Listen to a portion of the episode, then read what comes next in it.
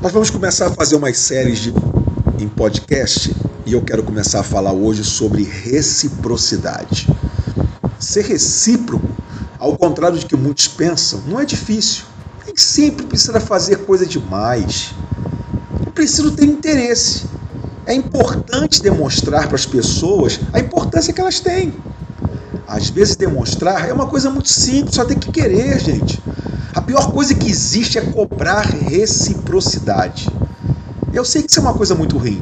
As relações entre as pessoas devem ser livres, fluir naturalmente, não precisam ser cobradas. Ficamos do lado de quem queremos e quando queremos ficar. A reciprocidade a alguém importante a nós é uma das coisas mais maravilhosas de se experimentar.